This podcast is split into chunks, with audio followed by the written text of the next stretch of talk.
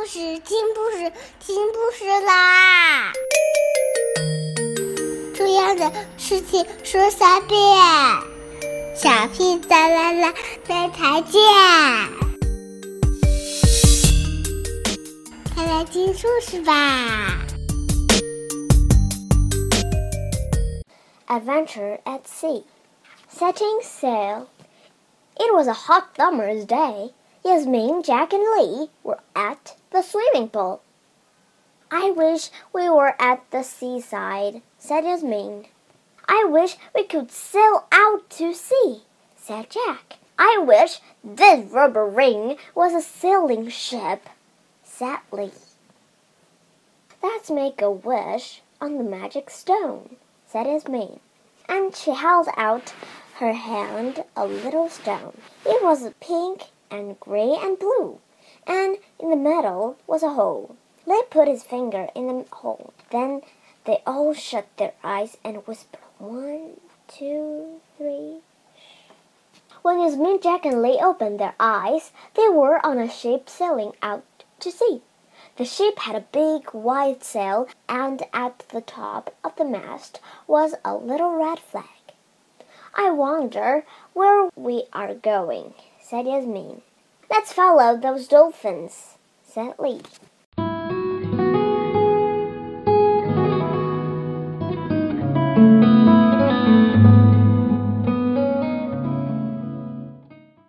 But then the wind began to blow a little harder and the waves grew bigger.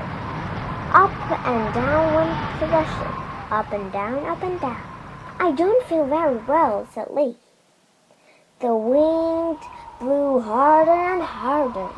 The waves grew even bigger and threw the ship from side to side. The dolphins swam off. Help! shouted the children as they held on to the side of the ship. Help! Help! They called out again. And then there was a big crash.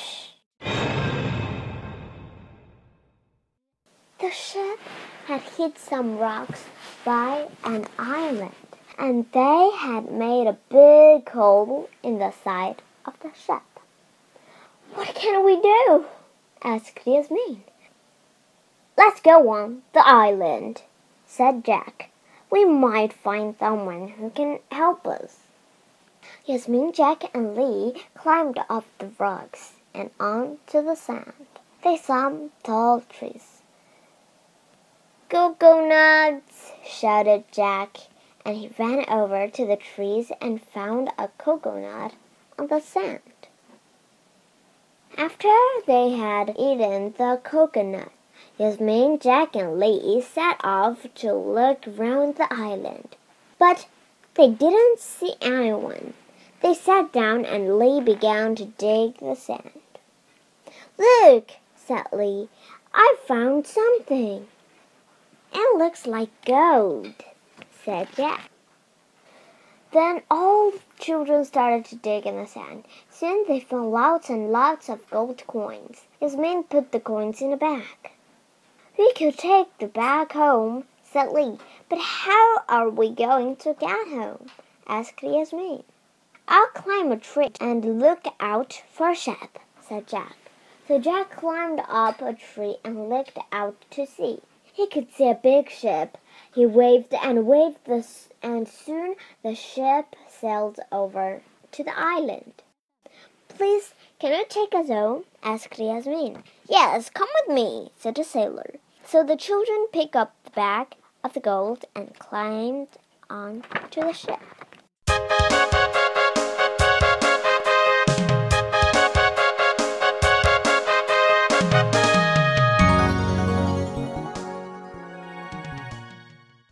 Chapter 2 Rescued The ship sailed out to sea.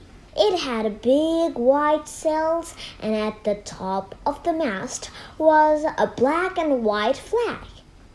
Look, said Lee, I can see those dolphins again. When they were right out at sea, the sailor said, Ha ha! I am a pirate. Let's see what you've got in that bag. He cut open the bag and out fell all the gold coins. Gold! shouted the pirate. That's just what I want. Now it's goodbye to you, said the pirate. And he made Yasmin, Jack, and Lee walk the plank.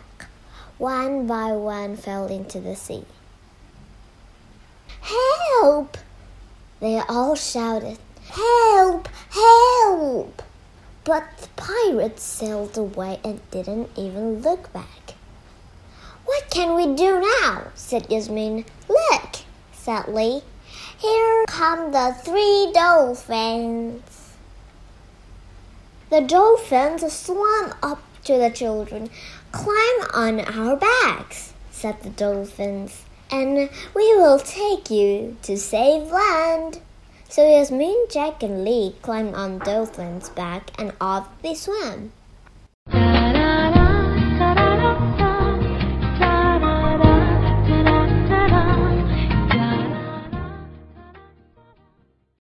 The dolphins swam very fast. The children laughed and shouted as dolphins jumped in and out of the water.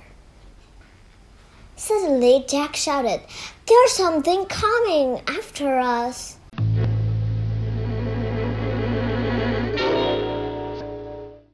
Oh no, said Yasmin. It's a shark. The shark was getting nearer and nearer. The dolphins swam as fast as they could and started jumping higher and higher over the waves. Then, with one last jump, they threw the children up into the sky. Bump!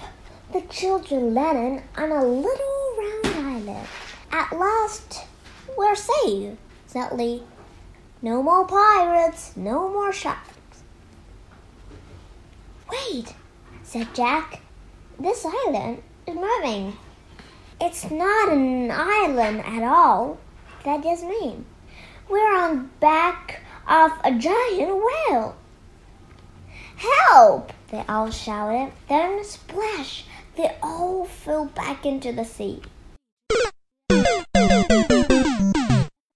have you been doing? asked Dad as he came to the side of the pool and saw the children jumping off the ring and making a splash. What was all that noise? Well, said Yasmin, it's a very long story.